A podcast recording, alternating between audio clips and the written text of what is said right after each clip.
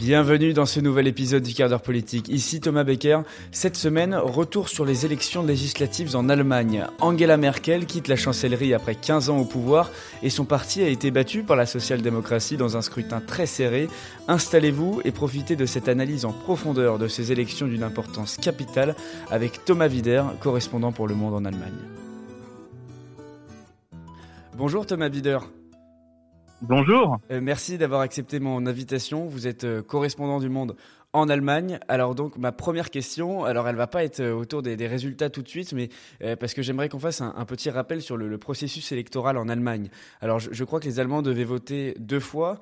C'est une élection donc à la proportionnelle. Hein. On ne vote pas directement pour le chancelier. Est-ce que vous pouvez nous rappeler un petit peu tout ça justement? Alors en gros, euh, c'est un système qui est mixte, euh, c'est-à-dire que chaque citoyen, chaque électeur dispose de deux voix.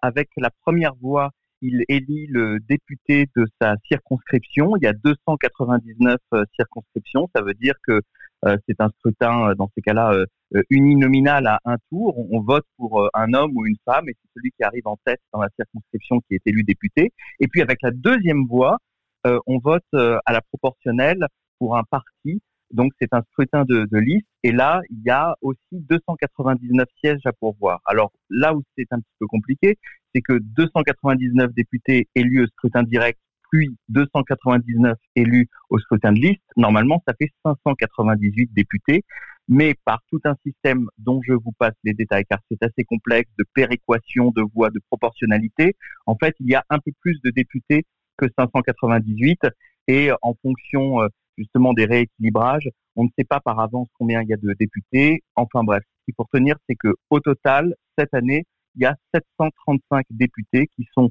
élus au Bundestag, donc à peu près la moitié au scrutin direct, à peu près la moitié au scrutin proportionnel. Et ces députés-là vont voter d'ici quelques semaines pour élire le chancelier. D'accord. Bon, alors maintenant qu'on est euh, au point sur, euh, sur, tous ces, sur tous ces mécanismes, euh, parlons des résultats. donc des résultats assez conformes finalement au sondage, avec un scrutin très serré. Le SPD, donc le, Parti social-démocrate allemand, légèrement en avance sur la CDU-CSU d'Angela Merkel, représentée par Armin Laschet et euh, a souligné euh, le, bon score donc de deux parties, le score des Verts à 14,8%, même si c'était un petit peu en dessous de, l'effervescence du printemps 2021, euh, au moment où d'ailleurs on avait enregistré un podcast ensemble, euh, et du Parti libéral allemand à 11,5%, euh, qui vont donc être les, faiseurs de roi dans, dans, ces discussions. Des discussions, oui, parce qu'en Allemagne, on vote et on négocie après. Et c'est d'ailleurs la première fois qu'on va, va assister à des négociations avant les négociations, c'est ça Donc les Verts et le Parti libéral se sont réunis avant de discuter avec les deux partis qui ont qui ont eu le plus, nombre, le plus grand nombre de voix. Oui, exactement. Euh, effectivement, normalement, la, procédure, c'est que euh, euh, même si c'est une, loi non écrite, hein, c'est pas, c'est l'usage.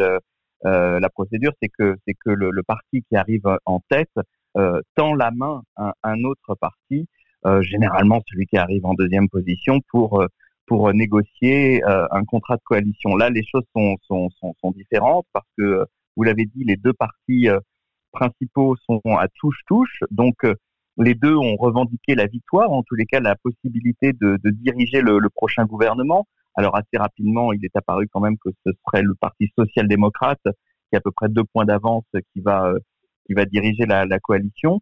Mais vous l'avez souligné euh, très très justement, le Parti libéral-démocrate et les Verts, donc le FDP et les Verts, qui tous deux vont être euh, nécessaires pour former euh, une, majorité parce que pour la première fois, pour arriver à 50%, ce ne sera pas deux mais trois partis. Ces deux partis qui se savent indispensables à quelque coalition que ce soit, qu'elle soit dirigée par le SPD, social-démocrate, ou par la CDU, chrétien-démocrate, eh bien, ils se savent indispensables. Donc, ils ont décidé de, de se voir d'abord entre eux pour, pour euh, voir quels sont, euh, quels pourraient être éventuellement les points de, de convergence.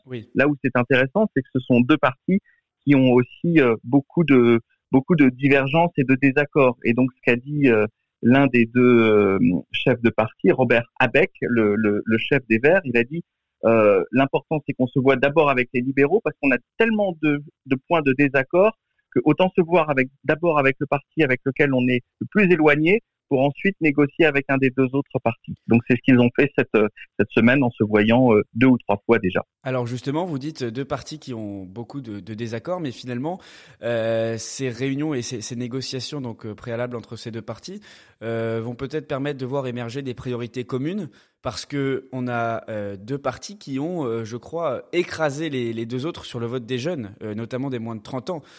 donc des sujets comme la promotion des droits individuels, la transition numérique, c'est c'est ceux-là qui seront vraiment au cœur du programme potentiel d'une coalition justement et qui seront imposés par ces deux partis. Ben là, vous avez tout à fait raison, c'est qu'effectivement, euh, là où, les, Verts et les libéraux se rejoignent, euh, c'est premièrement sur le fait qu'ils incarnent tous les deux une forme de modernité. Vous l'avez dit, euh, euh, ce sont les partis qui réalisent les plus forts euh, scores chez, les jeunes.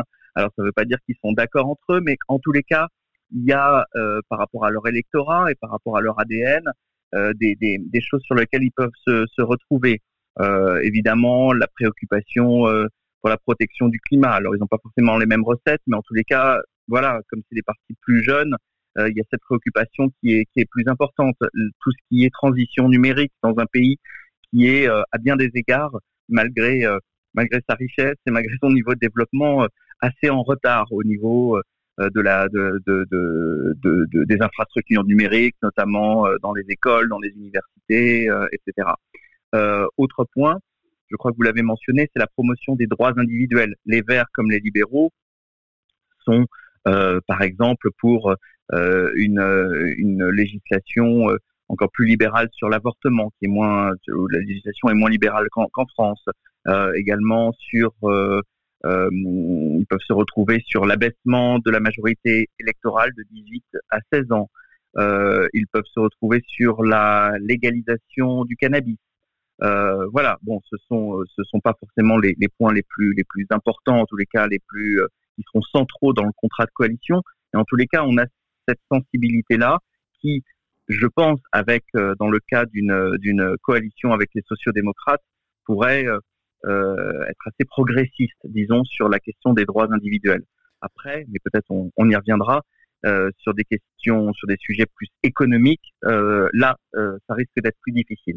Alors revenons un petit peu à, l'analyse justement des, des résultats, euh, parce qu'il faut quand même parler de, de, la CDU, de la démocratie chrétienne allemande, qui sort euh, d'un mandat extrêmement long d'Angela Merkel, d'une stabilité quand même remarquable, mais euh, la CDU a été battue.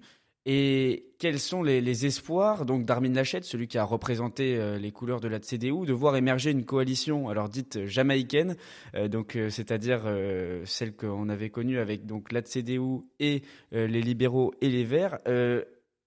On a vu que la CDU, que les Verts voulaient plutôt travailler avec la SPD, c'est ce qu'ils ont dit pendant les, les élections et que Armin Lachette, il est soutenu euh, du bout des lèvres hein, par son propre camp. Il y a eu euh, beaucoup d'exemples, notamment on avait parlé ensemble lors du, dernier post lors du dernier podcast de Norbert Rodgen, qui était un des candidats à la nomination, euh, qui, qui, dit que la balle est dans le camp de la SPD et pas de celle de, la CDU. On voit quand même que ça va être compliqué de voir Armin Lachette chancelier, n'est-ce pas?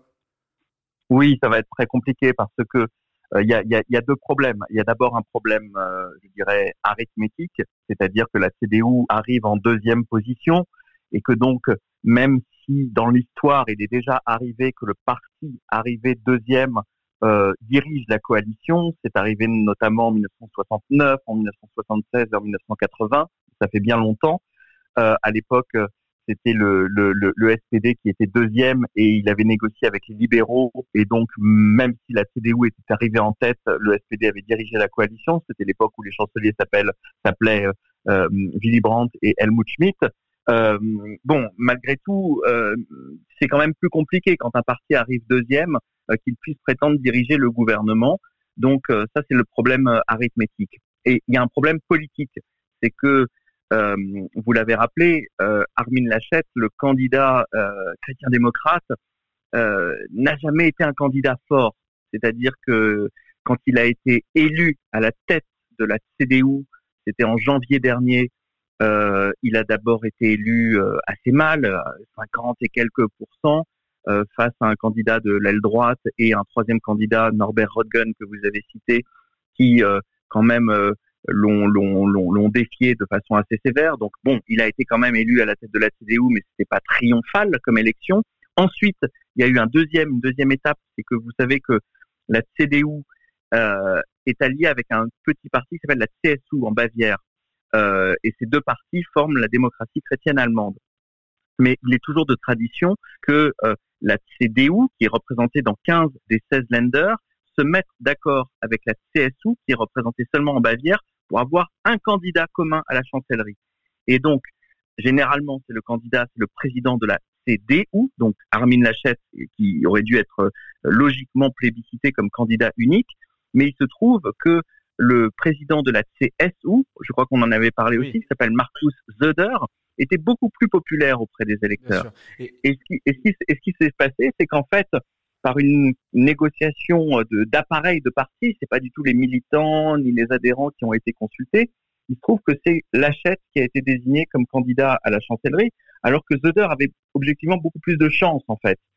Et donc vous, vous, avez un Lachette qui a été mal élu à la tête de la CDU, qui a été choisi par défaut comme candidat à la chancellerie et qui à la fin fait un score assez pitoyable puisque euh, ils sont à peu près à 24-25%, je crois, qui est le pur score des chrétiens démocrates depuis euh, depuis la fondation de la, de la République fédérale, puisque euh, le jusqu'à présent le score le plus bas, je crois que c'était 30 et quelques pourcents.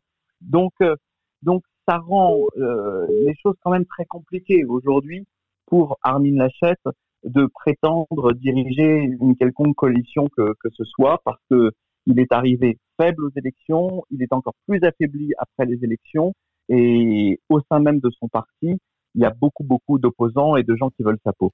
Alors donc une débâcle historique pour la, CDU, mais aussi une débâcle personnelle pour Armin Laschet parce que j'ajoute que dans les sondages, euh, 22% des Allemands seulement souhaitent une coalition avec la CDU et donc avec Armin Laschet chancelier contre 50% euh, pour une coalition avec euh, Olaf Scholz, donc le, candidat de la SPD, et que la cote de popularité aujourd'hui euh, de Olaf Scholz dépasse largement celle d'Armin Laschet.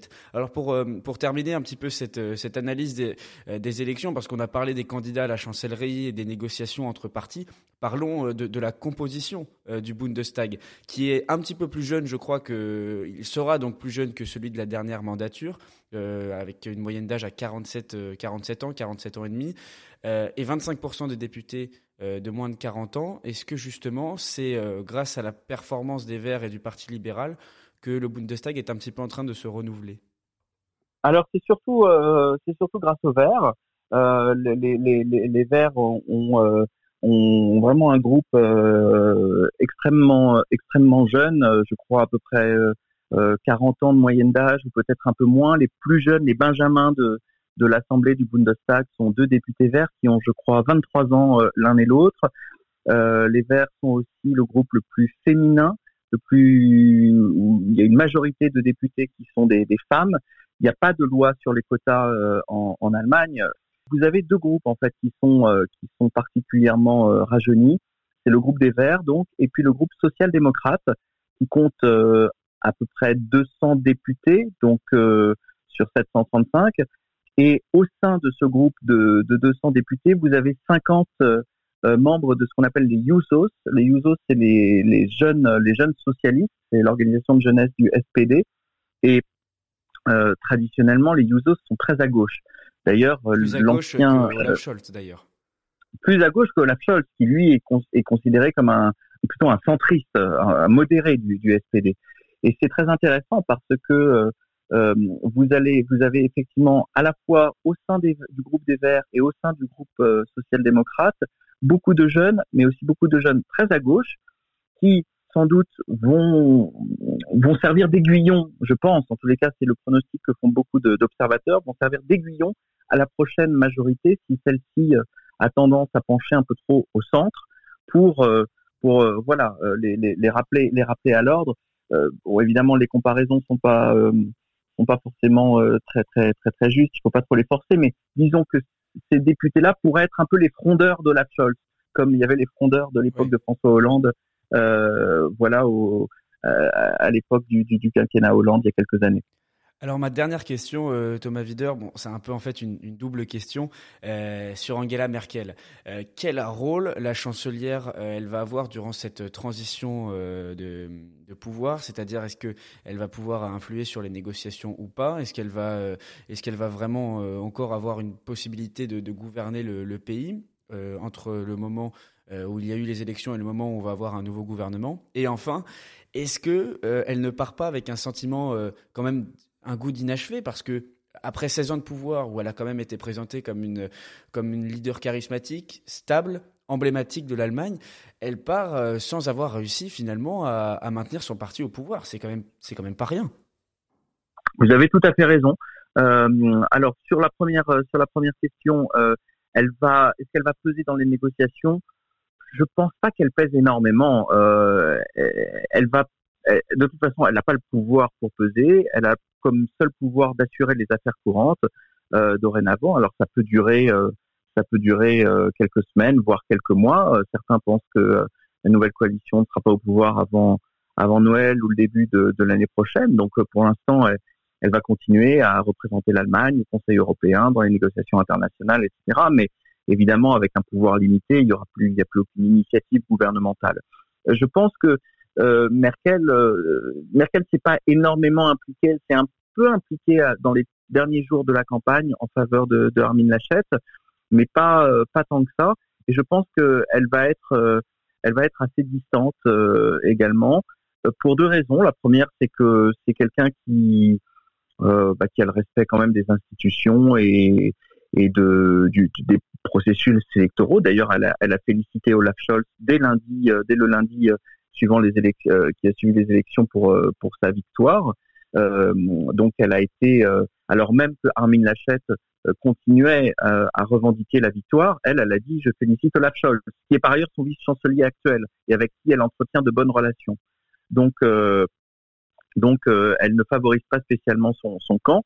Après, sur le sur le fait que effectivement vous employez le terme un, un goût d'inachevé, j'irais même plus loin. C'est même, c'est même d'une certaine façon un échec, euh, un échec pour elle parce que elle qui aura dirigé la CDU pendant 18 ans ne sera pas parvenue effectivement à, à, assurer sa, sa, succession parce qu'avant Ramin Lachette, vous vous souvenez peut-être, il y a eu l'épisode Annegret Kramp-Karrenbauer qui était la dauphine présumée euh, d'Angela Merkel qui a tenu un an à la tête de la CDU.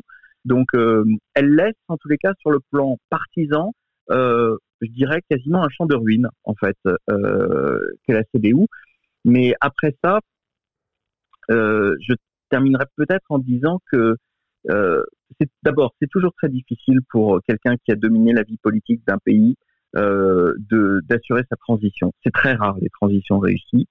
Et la deuxième chose, c'est que parfois euh, c'est pas forcément son propre camp euh, qu'on favorise quand on sort. Souvenez-vous, ça paraît loin aujourd'hui, mais par exemple, quand Mitterrand a quitté euh, la présidence de la République en 1995, euh, on avait beaucoup dit à l'époque qu'il n'avait pas pas énormément aidé Lionel Jospin, qui était le candidat du Parti socialiste, et que finalement, il n'était pas forcément mécontent de voir Jacques Chirac lui succéder. Je pense que même si ça n'est pas dit officiellement, je pense que finalement, Angela Merkel se fiche un peu de voir euh, euh, de voir euh, le pouvoir échapper à la CDU après elle. Je pense que ça n'est pas bon. Peut-être elle aurait préféré que ce soit Armin Laschet qui lui succède, mais elle est comme tous les grands animaux politiques. Angela Merkel, c'est une darwinienne, c'est-à-dire que finalement c'est un peu que le, meilleur gagne, vous voyez? Et finalement, elle a, elle a pas fait grand chose pour que Armin Laschet euh, euh, l'emporte. Elle est allée à deux trois meetings avec lui, mais finalement, c'est bah voilà que le meilleur gagne. Euh, et euh, il se trouve que le meilleur dans la partie, ça a été Olaf Scholz. Eh bien, c'est Olaf Scholz qui gagne et euh, elle reconnaît sa victoire. Et c'est un trait qu'on retrouve chez beaucoup de beaucoup de, grands dirigeants politiques. Voilà, c'est de, finalement de, de ils savent ce que c'est que la compétition politique et à un moment donné, euh, c'est que le meilleur gagne. Et là, ça a été Scholz. D'autant plus, je termine par là, que, que, que, Angela Merkel, certes, a dirigé la CDU pendant 18 ans, mais a eu des rapports euh, compliqués avec son propre parti, et notamment les dernières années avec la crise des réfugiés. Elle a beaucoup de, elle a beaucoup de, de, elle a eu beaucoup plus finalement de problèmes avec son propre parti, paradoxalement, qu'avec les sociodémocrates avec qui elle a gouverné plutôt en bonne intelligence pendant 12 des 16 années euh, où elle était au pouvoir. Et tout ça me fait dire que elle a parfois peut-être plus d'affinité avec des sociodémocrates qu'avec des chrétiens démocrates qui lui ont mené la vie difficile. Euh, on comprend mieux pourquoi euh, finalement elle ne pesera, elle ne pèsera pas grand chose euh, dans les négociations, en tout cas pour la pour la CDU dans les dans les semaines à venir. Merci beaucoup Thomas Wider d'être d'être revenu dans ce podcast. Vous aviez promis que vous alliez revenir après après notre épisode en, février dernier. Promesse tenue, donc merci beaucoup. Eh ben c'est un plaisir. Merci beaucoup Thomas. La fin d'une ère donc en Allemagne avec le départ d'Angela Merkel et le début d'un nouveau cycle et oui, Olaf Scholz, vous l'aurez compris, a de grandes chances de devenir le prochain chancelier allemand et il gouvernera très probablement avec les Verts et le Parti libéral que nous avons évoqué avec Thomas Wider. Alors sommes-nous en train d'assister au retour de la social-démocratie? C'est en tout cas ce qu'il semble se dessiner en Allemagne. En France, les forces de gauche regardent l'Allemagne d'un œil envieux, les candidatures s'éparpillent, se multiplient et se font concurrence, tout l'inverse de ce qu'il se passe outre-Rhin. Nous avons même vu certains retenir leur coup, sachant pertinemment qu'ils seraient amenés à négocier, voire à gouverner ensemble, une fois la campagne derrière eux. De quoi donner des idées peut-être à la gauche en 2022 Il faudra en tout cas mettre les égaux de côté. Affaire à suivre donc. Merci d'avoir écouté cet épisode du quart d'heure politique. Vous pouvez retrouver ce podcast sur toutes les plateformes de streaming, Apple Podcast, Spotify, Deezer. C'est à vous de choisir. N'hésitez pas euh, à partager, à commenter ce podcast, à le noter pour que nous soyons chaque semaine encore plus nombreux à l'écoute du quart d'heure politique. Je vous remercie d'avoir écouté cet épisode et je vous retrouve très prochainement pour un nouvel épisode du quart d'heure politique.